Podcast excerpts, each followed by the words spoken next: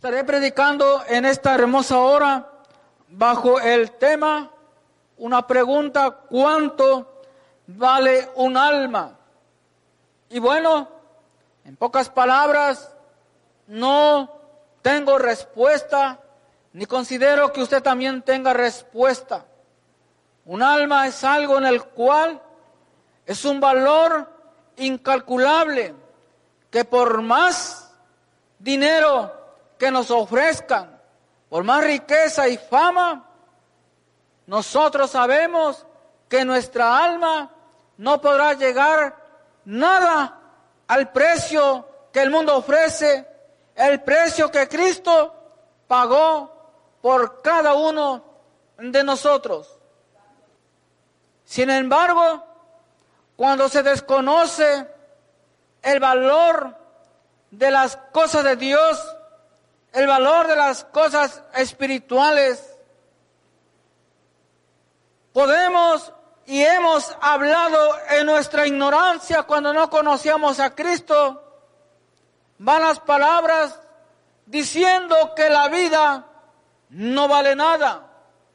Algunos piensan o han pensado de esa manera, diciendo hay que vivir la vida porque la vida pronto se acaba.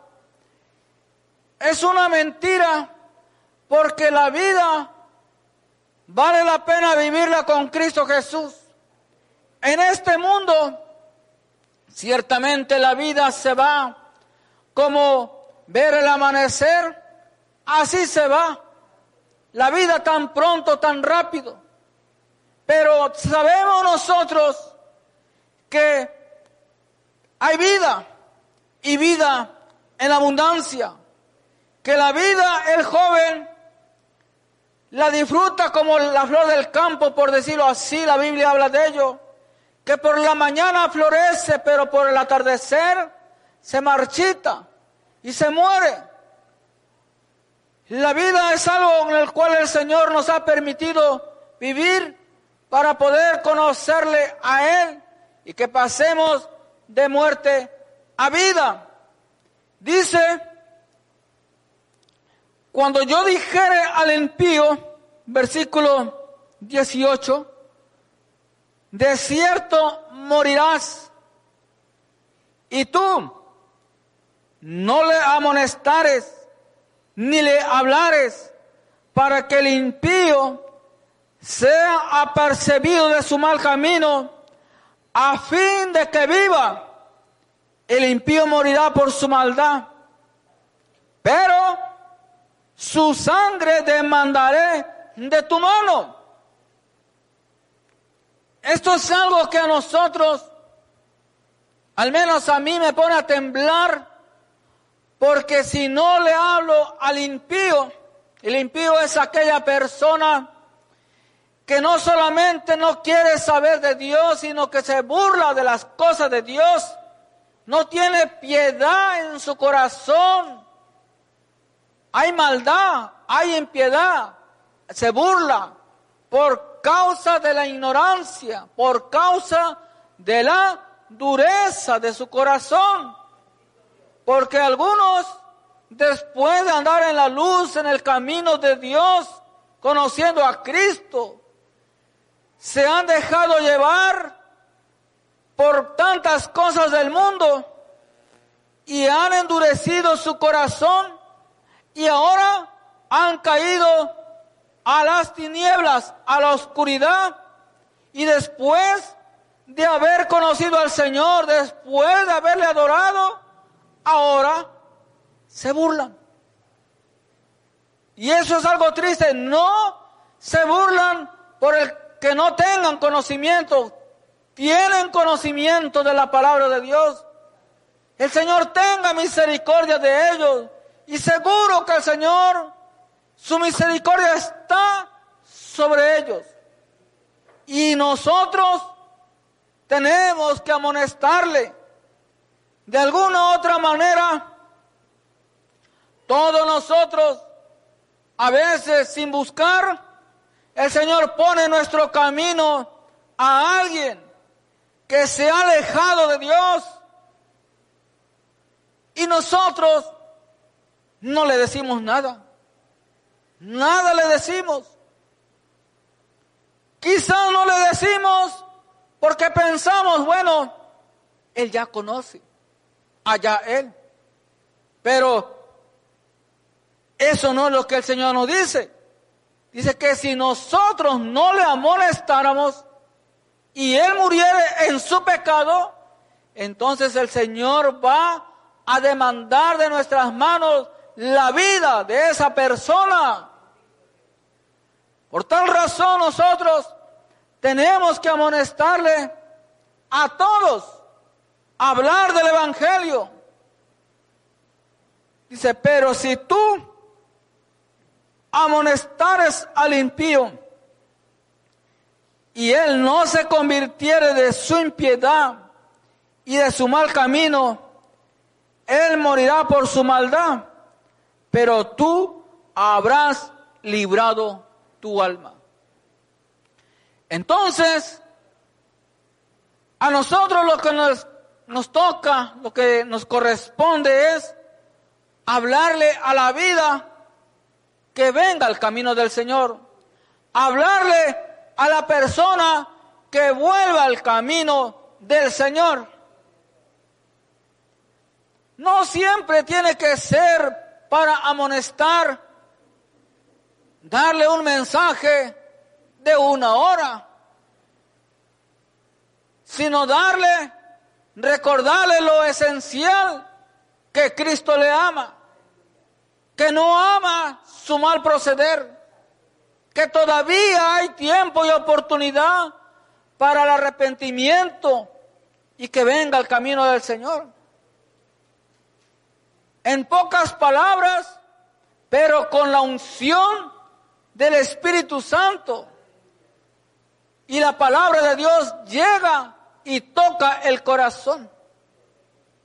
Amonestar a la persona no es como nosotros erróneamente casi siempre hacemos, caerle a palo.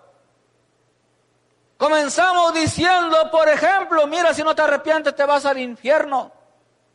No, no, aunque es una realidad eso, pero tenemos nosotros que usar la empatía, el amor de Cristo Pongámonos por un momento en el lugar de la persona que está en esa situación espiritualmente hablando mal.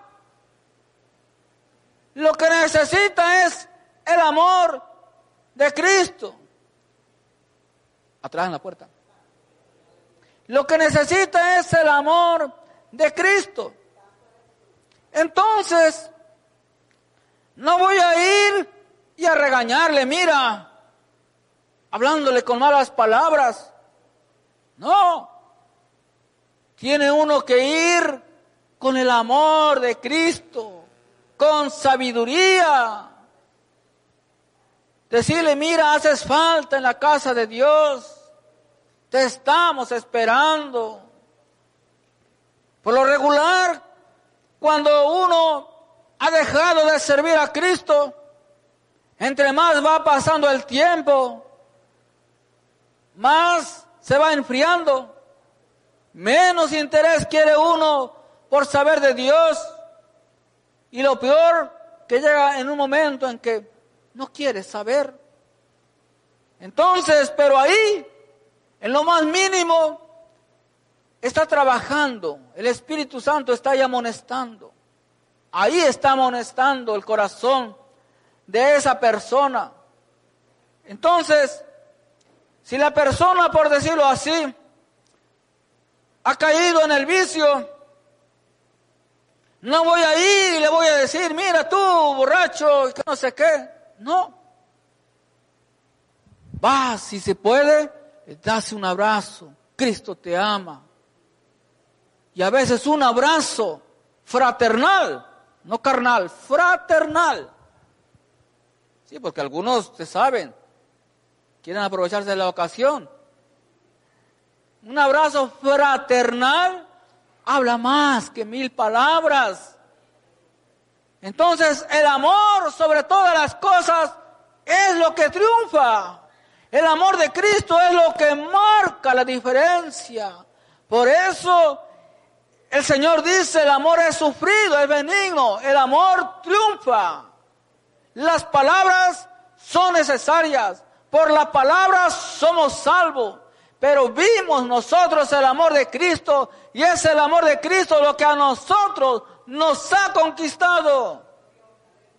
Entonces, si el amor de Cristo a nosotros nos ha conquistado, de la abundancia que hay en nuestros corazones, tiene que hablar la boca y decirle a las vidas, vuelve a casa. Aleluya. Dice, si el justo se apartare, versículo 20, si el justo se apartare de su justicia e hiciere maldad y pusiere yo tropiezo delante de él, él morirá, porque tú no le amonestaste en su pecado, morirá. Y sus justicias que había hecho no vendrán en memoria, pero su sangre demandaré de tu mano. Nosotros hay cosas en lo cual nosotros tenemos que hablar y hay cosas en lo cual nosotros tenemos que callar. Pero por lo regular, cuando tenemos que hablar, no hablamos y cuando tenemos que callar, no callamos. A veces sin querer, he visto comentarios en las redes sociales hablando, ofendiendo a Dios. Lo he visto sin querer, sale. Entonces, no es porque uno quiera entrar en una discusión, sino que me molesta y escribo en pocas palabras de que Cristo es real, de que Él murió por nosotros y viene y que se arrepienta y se convierta. Entonces, algunos le dan ahí y no amonestan a esa persona. La amonestación no tiene que ser precisamente de tú a tú, es lo mejor, pero a veces no se puede, pero está la tecnología, lo importante es que la palabra de Dios sea hablada, porque si nosotros no hablamos, ¿quién hablará? Usted lo sabe, el Señor va a usar a quien menos nosotros pensemos, porque nosotros a veces no queremos hablar la palabra de Dios. Pero si el justo amonestares para que no peque y no pecare, de cierto vivirá, porque fue amonestado y tú habrás librado tu alma. Esto de amonestar no es un trabajo que le corresponda al pastor o, a algunos nada más, es a todos. A todos el Señor nos ha dado la boca. A todos el Señor nos ha dado el conocimiento de la palabra de Dios. Y por lo tanto, todos, de alguna u otra manera, tenemos que hablarle con sabiduría a aquella persona que se alejó del Señor. Tenemos que hablarle con sabiduría a aquel hermano que se está empezando a alejar del camino del Señor. Y a veces a nosotros no le tomamos importancia a algo tan valioso para que un alma vuelva al camino del Señor y se afirme en el camino del Señor. Tantas vidas que han llegado, están llegando y siguen llegando a la casa de Dios. A Dios sea la gloria. Y nosotros, aleluya, ¿qué hacemos? Como si no viniera. ¿Y quién es ese? Es tu hermano. Hace poco, sin querer, en el taller, estaban platicando dos hermanos de otra congregación. Y qué triste que los dos dicen que se congregan en la misma congregación y no se conocen. Y yo le digo, bueno, es que uno va un domingo y el otro va el, día que usted no va, por eso no se conocen. Hermanos, es una realidad que está sucediendo en la iglesia de Cristo. Tenemos nosotros, hermanos, no precisamente tenemos que, todo tiene su límite, todo tiene su tiempo. Por eso es muy importante que después de Cristo, en la casa de Dios, el que importa es la visita. Es lo que yo pienso, lo que yo considero, quizás estoy equivocado. Porque por causa del pecador es que Cristo fue enviado a morir por nosotros en la cruz del Calvario. Nosotros, de alguna u otra manera, estamos adorando a Dios y es lo que el Señor nos pide. Pero no obstante, no tenemos que olvidarnos que también hay vidas que están clamando por misericordia, que están clamando por ayuda de Dios, diciendo me ahogo. Y no hay quien me hable de Cristo. Ahora que recuerdo, escuché que el evangelista Gigi Ávila, no le hablaron del Evangelio los hermanos que estaban ahí alrededor en su barrio, sino que él se convirtió cuando veía la televisión, algo así. Ahora que me acuerdo, es que hermanos, nosotros, mientras nosotros pensamos y actuamos mientras yo esté bien con Dios, decimos así. Mientras yo, mi estómago esté lleno, mientras yo tenga dos o tres pesos, decimos, bueno, pues no me importa el que esté a un, lado, no veo la necesidad. Es un grave error. Vemos a alguien así a veces en la calle, que su cara habla más que mil palabras diciendo necesito ayuda. Necesito consuelo, necesito una palabra de esperanza.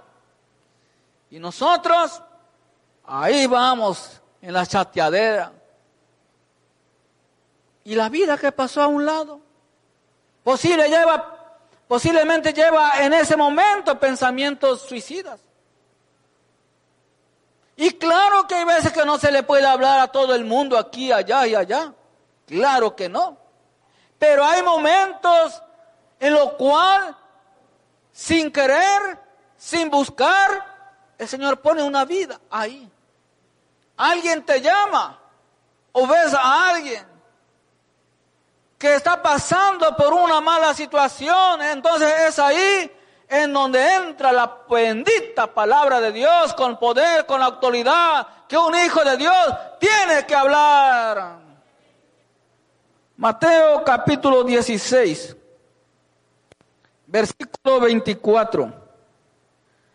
Entonces Jesús dijo a sus discípulos, si alguno quiere venir en pos de mí, niéguese a sí mismo y tome su cruz y sígame. Porque todo el que quiera salvar su vida la perderá. Y todo el que pierda su vida por causa de mí la hallará. Porque ¿qué aprovechará al hombre si ganare todo el mundo y perdiere su alma? ¿O qué recompensa dará el hombre por su alma? Para venir a Cristo tenemos que negarnos en espíritu, alma y cuerpo. Nosotros tenemos que tener cuidado de no caer en el afán en este mundo, principalmente en este país. Aquí si uno se empieza a afanar porque los sueños, los afanes del mundo, que quiero tener dos casas, tres casas, que quiero tener más terreno, que quiero tener más dinero, que quiero tener más carro. Todo eso es bueno, pero no importante. ¿De qué me sirve? ¿De qué nos sirve que ganemos todo el oro, el dinero del mundo si se pierde el alma? Yo no cambio mi alma por nada del mundo y sé que tampoco usted. Y si alguien está pensando, tenga cuidado y arrepiéntase. Algunos sin querer lo están haciendo. ¿Cómo dirá usted? Sí, sí, lo están haciendo. Porque están cayendo en el afán. Sé que hay momentos en, en ocasiones en el cual quizás hay que hacer una excepción. Ok, voy a trabajar duro, quizás no puedo congregarme tanto como lo hacía antes. Quizás hoy nada más puedo los domingos. Ok, mantente firme, firme. Por un tiempo, mientras sales del bache, como decimos, es decir, de la mala racha, de ese problema económico. Pero de ahí vente a Cristo, que no sea por mucho tiempo, porque ahí te puedes quedar. Pero algunos confundimos la ambición con la necesidad. Y estamos ahí todos los días afanados, trabajando duro, duro, día y noche. Ahí es donde nosotros, muchos, ya están cambiando el dinero. Están vendiendo su alma por el dinero. Y decimos que somos sabios. No. El hombre cuando le empieza a tomar más importancia a las cosas después de Dios es una persona que está equivocada, turbada. Por eso el Señor dice, no se turbe vuestro corazón y menos que tenga miedo. Puede decir, bueno, yo aquí oro. Muy bien.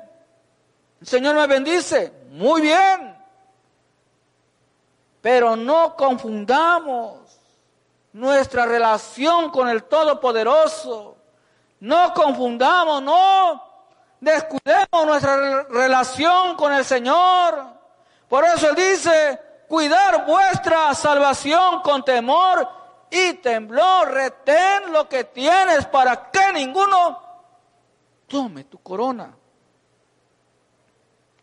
Por esa razón, para seguir a Cristo, tenemos nosotros que negarnos a nosotros mismos, seguirlo de cerca, porque si lo seguimos de lejos, nos perdemos.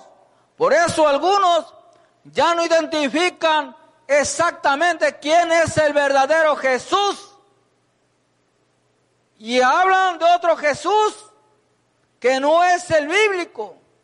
Algunos Pueden quizás tener pintado a Jesús, colgado a Jesús, pintado a Jesús, qué sé yo. No es una crítica, es una aclaración para que nadie se pierda, sino que todos procedamos al arrepentimiento. La puerta, hermano, por Eso es lo necesario, que todos procedamos al arrepentimiento y a la conversión en Cristo Jesús. Salmo número 33, versículo 18. Dice, he aquí, el ojo de Jehová sobre los que le temen, sobre lo que esperan en su misericordia, para librar sus almas de la muerte y para darles vida en tiempo de hambre. De esa manera están los ojos de Dios sobre los que le temen, es decir, los que guardan su bendita palabra. Porque el Señor escucha siempre el clamor de todo aquel que invoca su santo nombre. Pero aquel que no invoca su santo nombre, aquel que no guarda su bendita palabra, es decir, que no le obedece, aunque en su pensamiento esté el nombre de Dios, pero si no respeta al Señor, si vive en su maldad, pues aunque el Señor quiera tener su misericordia sobre ellos, no, no la tiene. Por eso pasan cosas malas. Si nosotros tratando de hacer lo bueno, agradándole al Señor, nos pasan cosas a veces desagradables, ¿qué será del impío? Entonces por eso nosotros tenemos que guardar al Señor, obedecerle, temerle, con, aún con nuestros pensamientos. Dice, nuestra alma espera Jehová, nuestra ayuda y nuestro escudo es Él. Por tanto, en Él se alegrará nuestro corazón, porque en su santo nombre hemos confiado. Aunque nosotros no veamos o no hemos visto quizás alguna respuesta a nuestras peticiones, el Señor nos dice que no dejemos de confiar en Él, que no entre la desconfianza. Nosotros sabemos que Él es nuestro proveedor, nuestro ayudador, nuestra confianza está y estará solamente en Él. Algunos no ven la mano de Dios sobre sus finanzas, hablando en el pueblo de Dios, y entra la turbación. Se empiezan a turbar, se empiezan a desesperar, y dice, ¿cómo es posible que esta persona que no sirve al Señor está prosperando más que yo y quiere hacer cosas que a Dios no le agrada, jalando por ahí un amuleto que miras esto, mentira del diablo, mentira del diablo, nosotros no tenemos que seguir ni imitar nada del mundo. Tenemos que seguir a Cristo. Solamente a Él. Lucas capítulo 15. Lucas capítulo 15, versículo 1. La parábola de la oveja perdida. Y se acercaban a Jesús todos los publicanos y pecadores para oírle. Y los fariseos y los escribas murmuraban diciendo, este a los pecadores recibe y con ellos come. Entonces él le refirió esta parábola diciendo, ¿qué hombre de vosotros teniendo cien ovejas, si pierde una de ellas, no deja las noventa y nueve, no deja las noventa y nueve en el desierto y va tras la que se perdió hasta encontrarla? Y cuando la encuentra, la pone sobre sus hombros gozoso. Y al llegar a casa reúne a sus amigos y vecinos diciéndole, gozaos conmigo, porque he encontrado mi oveja que se había perdido. Os digo que así habrá más gozo en el cielo por un pecador que se arrepiente que por 99 justos que no necesitan de arrepentimiento.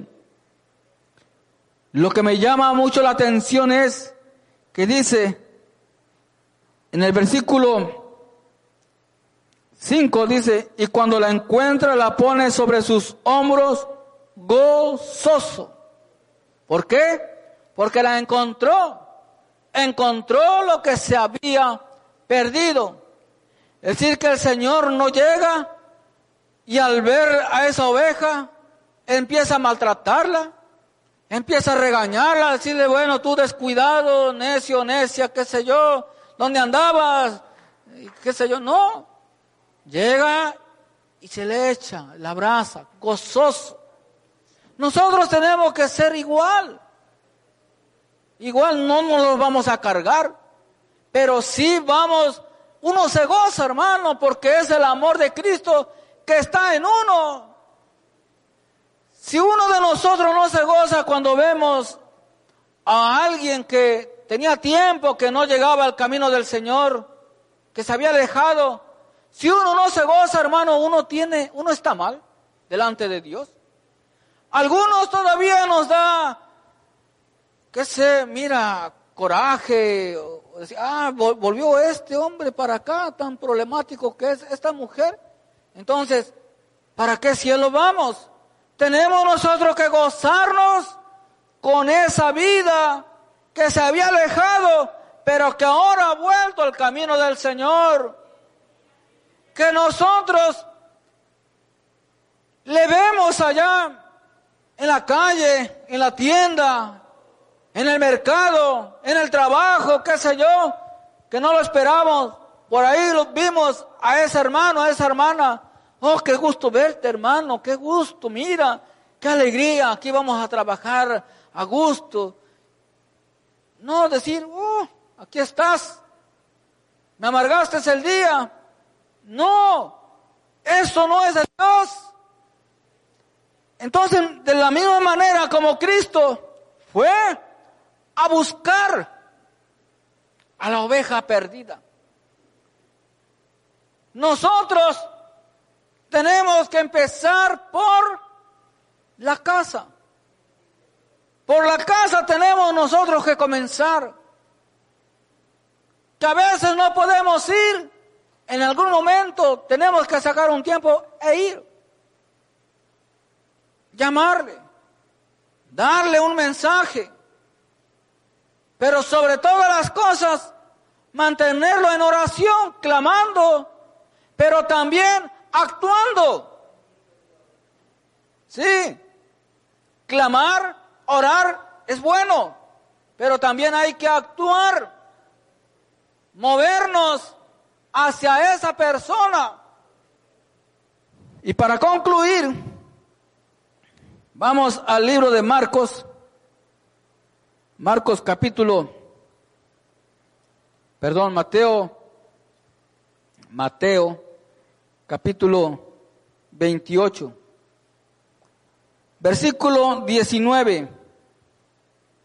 Dice, por tanto, y, y hacer discípulos a todas las naciones, bautizándolos en el nombre del Padre y del Hijo y del Espíritu Santo.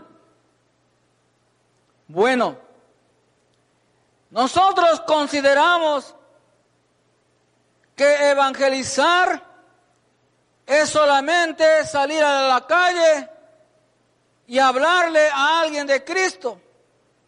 Si vino bien, si no vino, ni modo. Claro, ese es el trabajo principal. Pero no acaba ahí el evangelismo. No. Cuando la palabra de Dios dice, por tanto, y, es que hay que ir, salir, y hacer discípulos a todas las naciones. Entonces, cuando la persona viene a la casa de Dios, ahí sigue el trabajo del evangelismo, porque es una persona que no conoce del Señor. Si aceptó a Cristo, gloria a Dios. Entonces, usted tiene que darle el seguimiento a esa persona no va a estar sobre él todos los días ahí, ahí. No, no, no. Con calma, con calma. Siempre en oración. Manteniendo comunicación con la persona. Y hablándole de Cristo. ¿Por qué? Porque lo estás discipulando. ¿Qué es el discipulado? Son las enseñanzas básicas del Evangelio que Cristo vino por nosotros a morir en la cruz del Calvario. murió, resucitó, ascendió al cielo y viene nuevamente. Las enseñanzas básicas. Eso es el discipulado. Entonces es ahí en donde nosotros tenemos que seguir trabajando sobre el nuevo hermano Ya cuando él vemos que ya conoce un poco de la palabra de Dios, ya ha estado perseverando un tiempo en, la, en el camino al Señor, entonces ahora sí, usted ha hecho su parte. Ya. Lo que él haga, si es bueno, gloria a Dios. Si se aparta del camino, tenemos que amonestarle, pero usted hizo un discípulo en él. Entonces eso es el trabajo personal. Y algunos nada más salimos, si vino bien y si no vino, pues ni modo. Si le saludo bien y si no, no, no. Aunque usted no le haya invitado, llegó a la casa de Dios, hay que saludarle, hay que hacerlo sentir bien. Porque eso es lo que el Señor quiere, que se sienta bien. Y no actuemos de manera desinteresada o poco respetuosa. Que salimos porque tengo que hablar acá con el hermano. Deja al hermano, la hermana para después. Sabe dónde vive, tiene su número. Atiende la visita. Palabra de Dios. Cuando Cristo no sé la cita, pero cuando Cristo fue a casa del fariseo, se acostumbraba que le tenían que, lavar los pies, algo así. Y estaba una mujer ahí que por lo que puedo entender no había sido invitada. Esta mujer lo que hizo fue llorar y llorar a los pies del maestro y vino y se lo secó con su pelo. Y el Señor le llamó la atención la acción de esa mujer y se lo dijo al, al fariseo, mira, no me diste beso. No, no hizo nada por, por Cristo, o sea, no le prestó la atención que debía haberle prestado. Y le puso el ejemplo de esa gran mujer que ante los ojos humanos no representaba nada. Posiblemente era menospreciada, pero Cristo ve el corazón y Él no desprecia un corazón contrito y humillado. No hace Cristo como nosotros que nos dejamos llevar por la vista. Ah, si este viene bien así, pues yo sí le saludo. Oh, pásele, siéntese. Hago ahí un lado y quito el polvo. Viene otra persona que no viene así muy agradable, oh, ay, que se vaya. No tiene que ser así. No, de ninguna manera. Si ha llegado una oveja, un pecador, una persona es candidato de salvación para el cielo. Por lo tanto, tenemos que actuar porque Cristo murió por él también. Dice, enseñándoles que guarden todas las cosas que os he mandado y aquí yo estoy con vosotros todos los días hasta el fin del mundo. Amén. Entonces nosotros tenemos que enseñarle a ese nuevo creyente, a ese nuevo recién convertido, enseñándole de las cosas de Dios. Cuando usted trae a alguien, bueno, lo trae el Señor, cuando el Señor lo usa a usted para traer a alguien, Dios lo ha puesto en gracia con esa persona. Es Dios quien lo ha puesto en gracia. Entonces usted le da un seguimiento poco a poco, le enseña poco a poco. Están trabajando, van conduciendo, van comiendo. De momento se encuentra, le va enseñando poco a poco. No habla, no habla siempre del Evangelio, por decirlo así. Se lo encontró y ya le habla de la Biblia, no. Sino que sale un tema de la vida, del trabajo, y usted pensando en qué momento le habla de la palabra de Dios. Y es así. Entonces, es su discípulo. Y a Dios sea la gloria. Entonces, ¿cuánto vale un alma? No tiene precio. Es incalculable. Entonces, pongamos nosotros, pongámonos en ese papel por un momento si estuviésemos nosotros en esa condición y llegamos a la casa de Dios, y no me saludó nadie.